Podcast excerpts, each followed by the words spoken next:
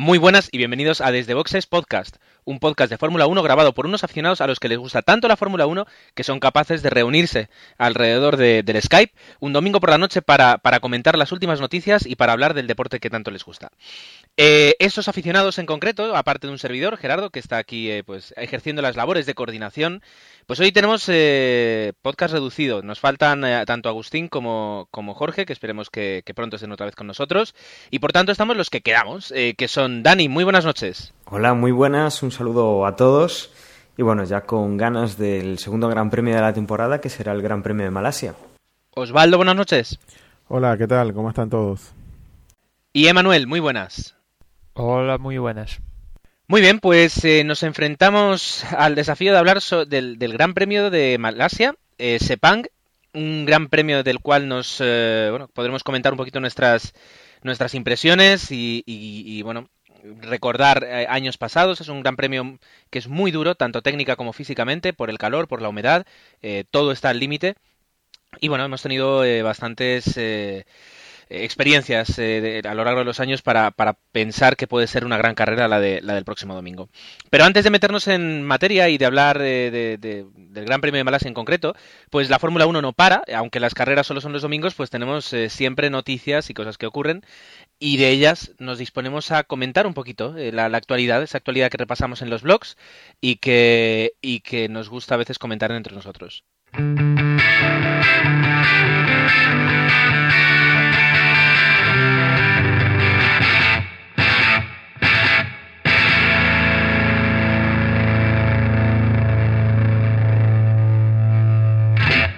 La primera noticia que traemos es que eh, bueno, está habiendo cada vez más posiciones acerca del cambio de motorización que vamos a tener en el 2013.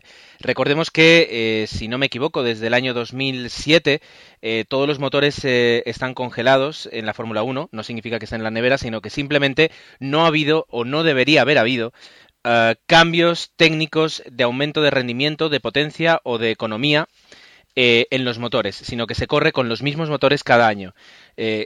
Esta medida se tomó pues para reducir costes, para que los equipos no pudieran desarrollar y gastar dinero en, el desarrollo de motores. Y, se pactó hasta el año 2013. En la temporada del 2013 tendremos nuevos motores.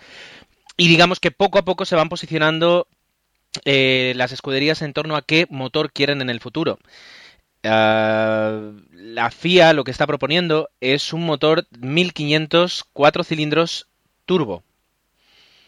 Eh, que daría unos 700 caballos, por lo que comentan. No está mal teniendo en cuenta que, esos motores de calle no, no suelen dar más de 100 o 150. Eh, y bueno, ya ha habido voces a favor y voces en contra eh, de estos motores. Y la última, eh, comentábamos que era que Renault está diciendo que sí, que adelante con esos motores. Eh, Dani, ¿qué, qué nos cuentas?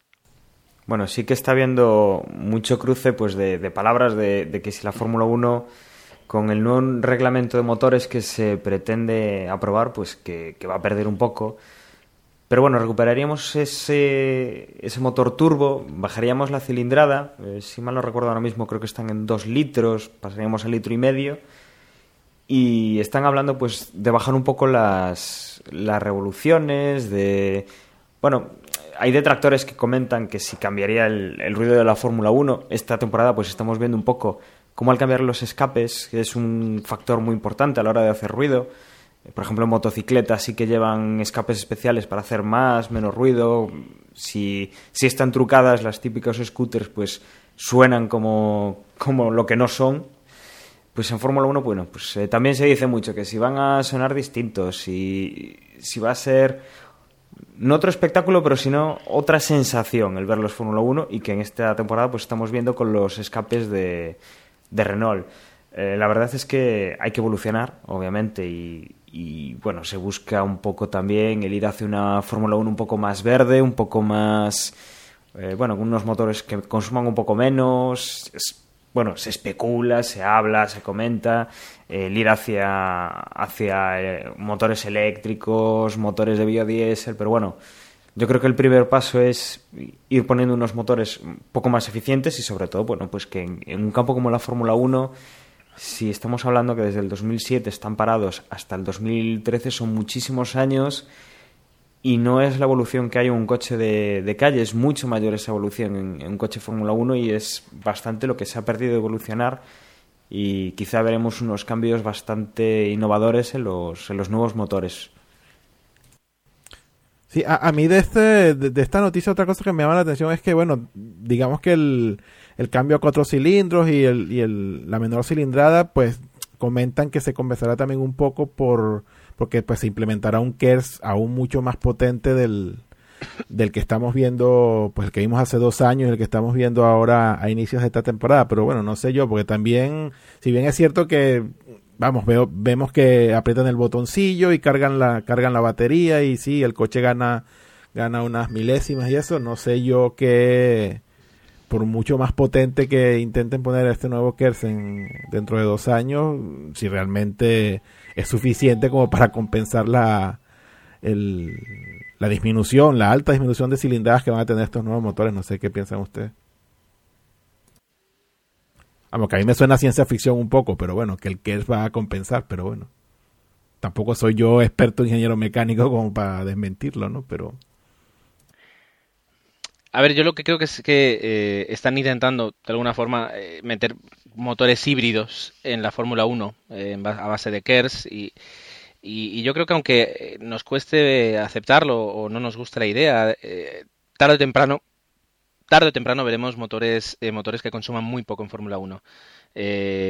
cada vez es, es moralmente menos aceptable el, tener un deporte donde lo que se hace es quemar gasolina por quemar gasolina, porque es la esencia del deporte. Entonces, eh, yo creo que estas soluciones mixtas, si, si de alguna forma luego ayudan a, a, que, a que se revierta esta tecnología en el uso del, del, de, los coches de calle, los motores de calle, pues eh, tiene que ser bienvenida.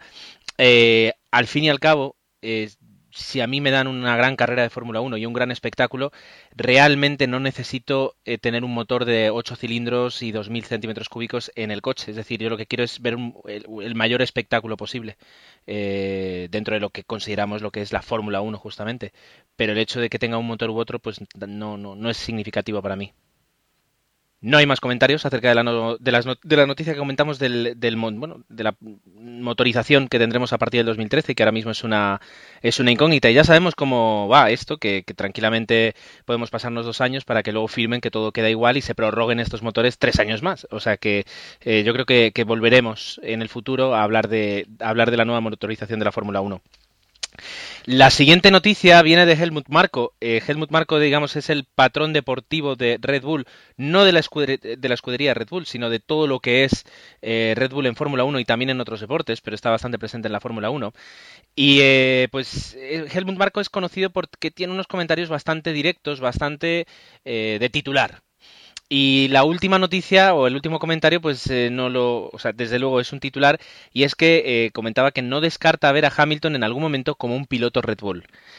Uh, Osvaldo, tú querías comentar algo al respecto. Sí, sí, bueno, yo cuando, cuando leí cuando leí esta noticia, pues me, me pareció un poco, me pareció bastante sorprendente. Digo yo, Hamilton, el niño mimado de, de Walking, pues eh, británico, está bien en McLaren, fue campeón del mundo con McLaren realmente no, no, no veía yo Hamilton montaba en un Red Bull y al ver esta noticia pues me pues me sorprendió un poco y, y, no sé yo, no sé yo, obviamente todo esto es un, un comentario digamos aislado, no hay que darle tampoco mayor veracidad a que esto ocurra. Hamilton tiene contrato hasta el 2012 con McLaren. Entonces, pero bueno, sí, una noticia simpática que comentar, pero no sé yo hasta qué punto podamos darle eh, una veracidad real. Y, y en caso de que lleguemos al 2012 o al 2013 y y se diese, no sé qué opinan ustedes, pero tampoco sabemos si en ese momento todavía tendríamos a, a Vettel en, en, Red Bull. No sé, el, último contrato que renovó Vettel, no, no, tengo ya la información exacta aquí hasta qué año es, pero no sé, yo no veo Hamilton y Vettel en juntos en un en una escudería por, por los caracteres de ambos, porque si bien sabemos que Vettel es alemán, a veces no de hielo no es, eso ya lo tenemos comprobado, entonces bueno, como algo interesante estaría eso, interesante verlo a los dos juntos, pero no lo termino de ver yo. Bueno, siguiendo la, la rumorología, también se, se comentaba y se mandaba a Vettel a, Ferrari, que era un paso lógico hacia un gran equipo. Entonces ya tendríamos ahí ese sitio. Eso, eso fue antes de que renovara con Red Bull hace el año pasado, ¿no? Entonces, bueno. Bueno, pero ya sabemos cómo va un poco el, el tema de la rumorología. Desde luego, en algún momento eh, habrá algunos pilotos que se retiren, como Jenson Button, como Fernando Alonso, dentro de unos cuantos años, pero, pero ocurrirá. Y poco a poco, como, como que los que son un poco más jóvenes están empezando ya incluso a tomar posiciones acerca de, acerca de, los, de, los, posibles movimientos. Yo sí veo en algún momento de su carrera a Sebastian Vettel corriendo para Ferrari. Y también, ¿por qué no? Veo a Lewis Hamilton fuera de, Red de, fuera de McLaren en algún momento. Mm, de momento, es decir, Red Bull es, eh, perdón, eh, McLaren es una gran escudería y, marcharse de, McLaren tampoco tiene demasiado sentido porque McLaren te puede dar un coche con el que ganar, carreras. No sé si un campeonato, pero, pero ganar carreras. Bueno, en un campeonato también. Para eso lo ganó, lo ganó Hamilton en el 2008. Eh, Yo sí lo veo. Emma, sí. Yo digo que yo sí lo veo, pero lo que veo también es que si se da eso, flaco favor le hacen a su programa de pilotos donde se han gastado tanto dinero durante tanto dinero durante tantos años. Si fichan a un piloto, no sé para qué tienen un programa de pilotos. Y para qué tienen dos escuderías en Fórmula 1, ¿no? Interesante comentario, y es verdad, porque Red Bull hace muchísimo hincapié en su escuela de pilotos y, el, traer a un piloto ya consagrado eh, para correr, pues no, no, tendría demasiado sentido. A veces estos comentarios los hacen para, para añadir presión a los pilotos, para es decir, no nos enteramos de por qué hacen estos comentarios y, tienen un segundo sentido que es el verdadero sentido. no lo sé, pero bueno, sí, es, curioso lo que dices porque, porque es, es, es, lógico que no lo hicieran en ese aspecto. Motivados. Eh, pilot... Sí, perdona, perdona. Que a decir, ¿no? Que motivados son... están los pilotos de, de Sauber que, como recordaréis, en el Gran Premio anterior en el Australia fueron descalificados. En el anterior podcast comentó Dani que era bueno, que leyó que fue por la, el plano superior del alerón trasero, que era no cumplía con lo cóncavo que tiene que ser. Bueno, pues esa finalmente sí fue la razón. Que llevaron tres alerones, de la, alerones traseros a Australia y al parecer de los tres uno estaba mal fabricado y por eso le dio problemas y montaron los dos coches y ahí estuvo el problema, un fallo de fabricación. Incluso se habló con el despido del director técnico, cosa que al final han desmentido el Peter Sauber. Y una pena para Sergio Pérez, y que era su carrera debutante y Kobayashi. Los dos han manifestado que están a tope con pilas puestas para recuperar esos puntos perdidos por la descalificación en Australia. Sí, bueno, eh, digamos que hilando un poco sobre, esta última noticia y que comentar que yo, yo no sé ustedes, pero a mí la verdad yo tengo, yo siento curiosidad por, por ver realmente qué se trae, qué, se trae Sauber, sobre todo por el accidentado año que tuvo el año pasado y, y ese extra que, que, que, la escudería pues nos daba por, por tener a De La Rosa y luego ver, ver, la hora que, que, pinta la cosa bien y luego del, de lo que pasó de lo que pasó en Australia, pues por lo menos en, lo personal yo tengo mucha curiosidad por ver qué es lo que se trae Sauber y, y ojalá que el, domingo que viene podamos verlo realmente y cuál es el potencial real del coche y, si realmente están ahí para competir en ese, en ese rango medio de, escuderías. De momento, eh, lo que ya pudimos ver en la carrera es que eh, los Sauber pues están ahí peleando. Es verdad que Sergio Pérez hizo una carrera fantástica con un, con un solo cambio de neumáticos y consiguió aguantar una séptima posición. Y que bueno, que les hayan descalificado porque el alerón era, o sea, estaba fuera de normas por 3 milímetros, ah, está bien, o sea, si lo tienen que hacer adelante, pero no creo que no le quita nada de valor al trabajo que han hecho tanto, tanto Kamui Kobayashi como, como Checo Pérez. Mm, vamos a ver, como tú dices, ahora en la próxima carrera, a ver cuándo te, cuando te dicen, o sea, cómo quedan, cómo quedan en, en, el resultado. Bueno, continuamos con, con, más noticias, porque ya digo que en una semana tenemos, tenemos noticias a reventar, es decir, aquí no las podemos traer todas, traemos eh, algunas, las que nos, las que nos eh, llaman más la atención. Y tenemos que, bueno, unas declaraciones de Massa que hizo a principios de, la, de esta semana pasada, en las que decía que eh, lo que, o sea, la vuelta de calificación que había hecho Sebastián Vettel, que fue un trabajo impresionante. Dani, cuéntanos. Bueno, es un poco lo que, lo que comentábamos el otro día. Y es que, bueno, eh, aparte de, pasar por encima de cualquier otro rival, Sebastián Vettel sí que tuvo el, punto de pues haber pasado también un poco por encima de, su compañero de equipo, que es eh, la primera referencia que tiene un piloto. Y la verdad es que eh, si esto sigue así, Sebastián Vettel está haciendo buenas carreras, aparte de tener un buen coche, porque tener un buen coche no, no es sinónimo ya de, ganar, sino que, hay que hacer más trabajo, hay que, hay que hacer todo el fin de semana bien para, para poder llegar a la línea de meta primero. Y la verdad es que si empezamos ya así la temporada, pues los equipos ven que, que el punto de, de, referencia batir pues es ese, ese Red Bull, entonces bueno, tienen que buscar eh, todas sus, sus opciones para, para intentar batirlo. Felipe Massa, bueno, pues estas declaraciones también las hace un poco pues eh, con, la desazón que tiene de, de, cómo fue ese fin de semana, que él esperaba un poco más. Eh, la verdad es que él hizo una carrera eh, un, poco, un poco oscura, un poco gris, sobre todo porque también quedó por detrás de, de su referencia, de Fernando Alonso, que, la verdad es que lo ha, lo ha batido y, y bueno, también podemos comentar que, que a lo largo de esta semana se ha ido comentando, se ha ido eh, no sabemos si es un poco el hecho de buscar la excusa de, o de justificar ese, esa diferencia entre los dos coches. Se ha hablado pues que, el coche de Mark Webber tenía algún defecto en el chasis y que eso era lo que, lo que había impedido que consiguiera pues esos tiempos que había conseguido Sebastián Vettel con, con un coche entre comillas igual. Massa también decía que bueno que por las circunstancias de, de Australia pensaba que el rendimiento del Ferrari, pues por esas circunstancias no, no lo pudieron mostrar y que esperan en Malasia dar todo, mostrar todo el rendimiento del coche, algo que han declarado casi todos los pilotos, Vettel, Hamilton y, casi todos dicen que el mundial en, cierta manera en serio, en serio empieza en Sepan donde los neumáticos al parecer ya se va a ver eso de las famosas cuatro paradas. El jefe deportivo de Pirelli ya ha avisado, bueno, aunque también avisó de manera en Australia, que aquí en Sepang probablemente vaya a haber muchos problemas con los neumáticos.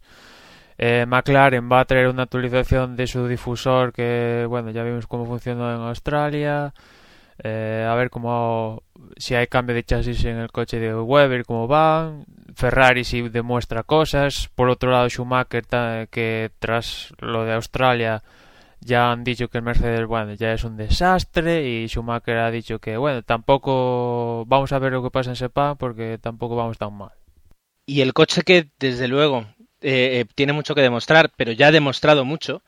Eh, es, el McLaren. Eh, sobre, yo no sé si, si repasamos eh, bastante eh, en su momento, pero sí creo que lo hicimos en el último podcast, hablando de, de, que el McLaren había pasado, de que todos veíamos que iba a ser un coche con el que no se podría contar para hacer podios en las primeras carreras, a de repente estar prácticamente más fuerte que los Ferrari como tú dices, eh, como tú dices, eh, Manuel, yo creo que vamos a tener que esperar a ver esta carrera para saber exactamente a qué nos enfrentamos y a partir de ahí eh, ver dónde queda cada coche, porque no, no, sé, no tenemos unas referencias claras, como tú dices.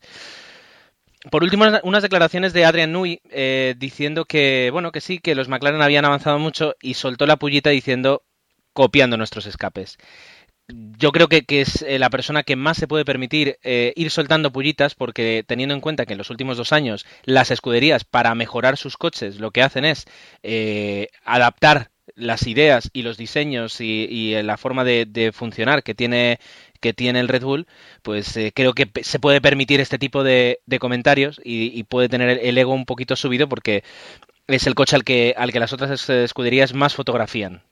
no sé si queréis comentar algo sobre esto bueno, pero los, escapes invertidos de Renault también creo que son otra Otra de las cosas ahí que las otras escuderías quieren copiar, ¿no? Según leí, que me pareció leer por ahí en algún momento esta semana pasada, que los famosos escapes invertidos de Renault también estaban siendo así como que muy, muy interesados las otras escuderías en copiarlo. Cierto, lo que pasa es que comentaban que eh, los escapes de Red Bull son más sencillos de adaptar y que los escapes de Renault significa mover todo el coche por dentro para, para poder eh, poner unos escapes que, que soplen por, que, soplen delante. Entonces yo creo que vamos a ver más, más eh, escapes eh, eh, a lo Red Bull y menos escapes a lo a lo mm, lo diré a lo Renault. Básicamente porque porque es más un, un tema de concepto. ¿Qué ibas a decir, Emanuel? Nada, que que incluso los equipos ya ni se esconden, porque precisamente Sauber ya han dicho que su primera evolución, creo que para Montmeló, y, ya lo han dicho así tal cual, va a ser eh, escapes sopladores como los de Red Bull. Así, tal cual. Punto. Punto. Ah, por eso, yo creo que, se merece Adrián estar así. Bueno, pues eh, cerramos aquí el apartado de noticias y, y empezamos a hablar de lo que va a ser el Gran Premio de Malasia.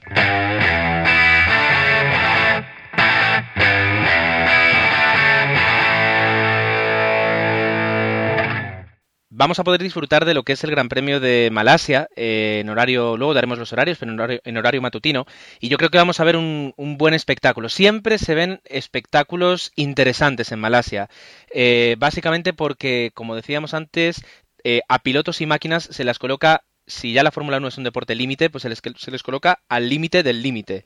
Emanuel, ¿estoy en lo cierto?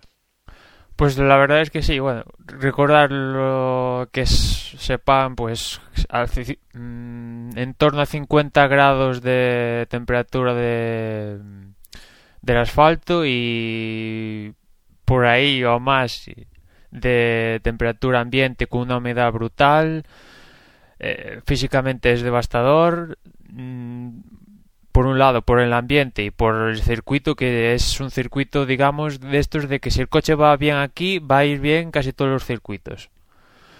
Eh, después mm, la novedad de este año los Pirelli a ver cómo ya comentábamos antes cómo responden a esa temperatura también puede haber. Ya sabéis que como se, se retrasó unas horas al inicio de la carrera, pues siempre hay riesgo, ese riesgo de posible tormenta, como sucedió hace dos años, donde se tuvo que suspender el, la carrera nada más a lo poco de empezar. Y comentabas que era muy espectacular. Bueno, el año pasado fue una carrera un poco, mm, quizás de las de sepa un poquito, un poquito aburrida y fue doblete de Red Bull y quizás lo único señalable fue el fallo ese de Ferrari en la clasificación con la estrategia con la estrategia que bueno si recordáis llovió y no salieron y al final no entraron no pasaron de la de la Q1 y bueno después eh, esa primera ruptura de motor de Alonso al final de, del pues, del Gran Premio. Y señalar que mm, la zona de activación del alerón móvil DSR va a ser en la línea de meta. Al final, al parecer, creo que van a, se va a poder activar ya desde la curva anterior, una especie de horquilla, y va a estar disponible durante toda la recta. Se habla de que, bueno, a partir de China habrá una pequeña modificación de esto del alerón móvil, incluso pues que se pase de una zona a varias zonas del circuito con, en el que se pueda activar. Y entonces veremos a ver si aumenta más el espectáculo con respecto con respecto a las carreras que se está haciendo ahora. Pero bueno, el alerón móvil en, ese aspecto eh, yo creo que sí está funcionando y, los pilotos eh, pueden sacarle bastante jugo. Eh, yo creo que, que, como tú decías, el circuito de Sepang da todas las todas las eh, nos da todos los factores para poder disfrutar de grandes carreras y el domingo podría ser eh, otra gran carrera de Fórmula 1. Ah, hablando de los horarios, nos va a tocar madrugar, pero muy poquito, apenas nada. Eh, Osvaldo, ¿qué horarios tenemos para, este fin de semana? Pues este fin de semana tenemos para el, día viernes, para los primeros libres, pues son son a las, a las 4 de la mañana, son un poco conflictivos como, como en Australia. Ya los segundos están un poco más asequibles a las 8. Eh, los terceros libres el sábado a las 7 de la mañana y luego la clasificación a las 10. Igualmente la carrera el domingo es a las 10 de la mañana. Así que hay que levantarse un poco temprano el fin de semana, pero bueno, obviamente no el madrugón que nos echamos la semana pasada para Australia. Así que a ver qué tal va todo aquí en Malasia. Y por nuestra parte, eh, poquito más que añadir. Eh, la verdad es que nos ha quedado un podcast bastante corto, pero bueno, hemos comentado algunas noticias, hemos hablado del circuito de Sepang y de todo lo que nos puede, de lo que nos puede suceder. Y bueno, a nosotros no, a los pilotos. A nosotros lo vamos a, disfrutar. Esperemos que sea siempre disfrute y que no y que no nos aburramos como, como a veces ocurre. Y eh, por mi parte nada más.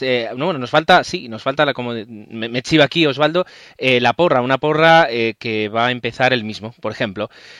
¿Quién crees que va a ganar? ¿Quién va a quedar en segunda y quién va a quedar en tercera posición? Uh, eso va, eh, Sí, eso va a estar complicado, sobre todo porque si finalmente eh, las condiciones meteorológicas se dan tal cual y finalmente vemos los famosos cuatro cambios que, están vaticinando con, los nuevos neumáticos. Eh, entonces va a estar complicado. Yo yo voy a decir, yo creo en esta remontada de McLaren, creo que se traen cosas buenas, así que diré Hamilton, Vettel y Alonso. Hamilton, Vettel y Alonso. Dani, Dani, ¿qué, dices tú? Bueno, yo creo que si estamos hablando de cuatro neumáticos, estamos hablando ya de, una degradación dura. Y yo no me aventuraría tanto como, como, Osvaldo, porque bueno, sabemos cómo conduce Lewis Hamilton. El otro día pues lo vimos hacer algunos planos en sus neumáticos. Y yo creo que voy a apostar por, por Vettel podemos poner a... Vamos a poner a Alonso segundo y a... ¿Quién podemos poner tercero? Pues podemos poner a, a Weber. Creo que va, va, a tener menos problemas que la carrera anterior y, bueno, que estará ahí. Emanuel. Pues yo le voy a dar un voto de confianza a los ritmos de carrera que demostró Ferrari en la pretemporada y voy a poner Alonso, Vettel, Hamilton. Alonso, Vettel, Hamilton. Bien, interesante. Yo eh, voy a apostar por Fernando, por supuesto. Eh, luego de Fernando creo que Weber puede tener una posibilidad. Y luego... Eh... Petrov. No, no, no, Petrov no, pero ¿sabes qué voy a decir? Baton. Así me quedo. Fijaos lo que digo. creo que Weber no va a terminar, eh, Vettel no va a terminar la carrera. Vamos a ver si, me equivoco o no. Bueno, pues ahora sí, vamos a comenzar con el cierre, un cierre resumido, porque además, eh, como ya hemos dicho, nos faltan eh, Jorge y Agustín. Volvemos a decir, esperemos que para, para el próximo estemos todos y podamos comentar más noticias. Y vamos a eh, dar la despedida. La despedida, ¿cómo la damos? Pues muy sencillo. Yo me encargo de la web y la porra. Por tanto, eh, os digo que podéis dejar vuestros comentarios en www.desdeboxespodcast.com. Desde allí, por supuesto, también podéis escuchar todos los episodios. podéis estar suscritos, pero si no estáis suscritos, podéis escucharlos desde allí. Le dais a play y escucháis el que queráis. Y también eh, os eh, invitamos, eh, solo ha pasado una carrera, si os olvidasteis en la, en la primera carrera no ocurre nada, porque a veces una, una, una sola carrera, dos carreras, no puntuar en dos carreras, si luego lo haces bien no tiene nada que ver, así que todavía estáis a tiempo de entrar en, en la porra desde Boxes, en el blog, en desdeboxespodcast.com tenéis el enlace a la porra, y desde ahí eh, podéis registraros y hacer vuestras predicciones. Está explicado qué punta, cómo, cómo se puntúa y, premios, pues eh, el reconocimiento de todos los demás como el mejor. Hay creo que más de 90 personas que se han inscrito y poder ser el mejor de 90, pues eh, oye, tiene ahí un mérito. Así que os esperamos en, en, la porra de Desde Boxes y en el blog de Desde Boxes. Y por mi parte, que estén muy bien y recordarles que también tenemos presencia en, eh, en esa gran red social que se llama Facebook, en facebook.com barra desde boxe.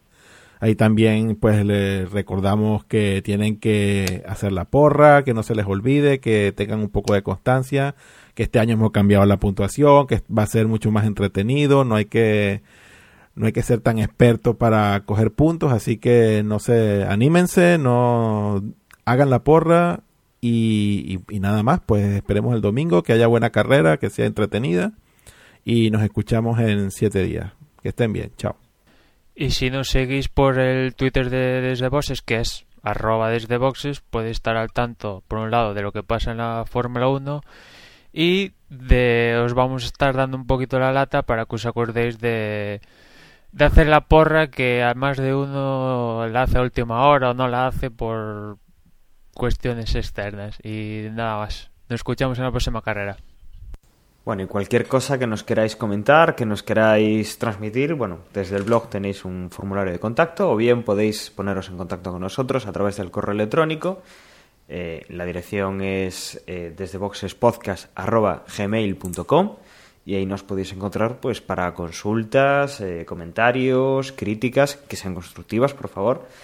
Y bueno, ahí nos podéis localizar. Y si, bueno, si tenéis la bueno, si se da la casualidad de que vivís por la zona de Huelva, nos podéis escuchar en Andévalo FM en la 107.0 los martes a las 6 de la tarde o si vivís en la zona norte de Tenerife pues eh, tenéis Radio Joven Garachico en la 107.7 donde nos ponen a los, los viernes a las 10 de la noche. Con esto nos despedimos, hasta el próximo podcast. Un saludo a todos, chao.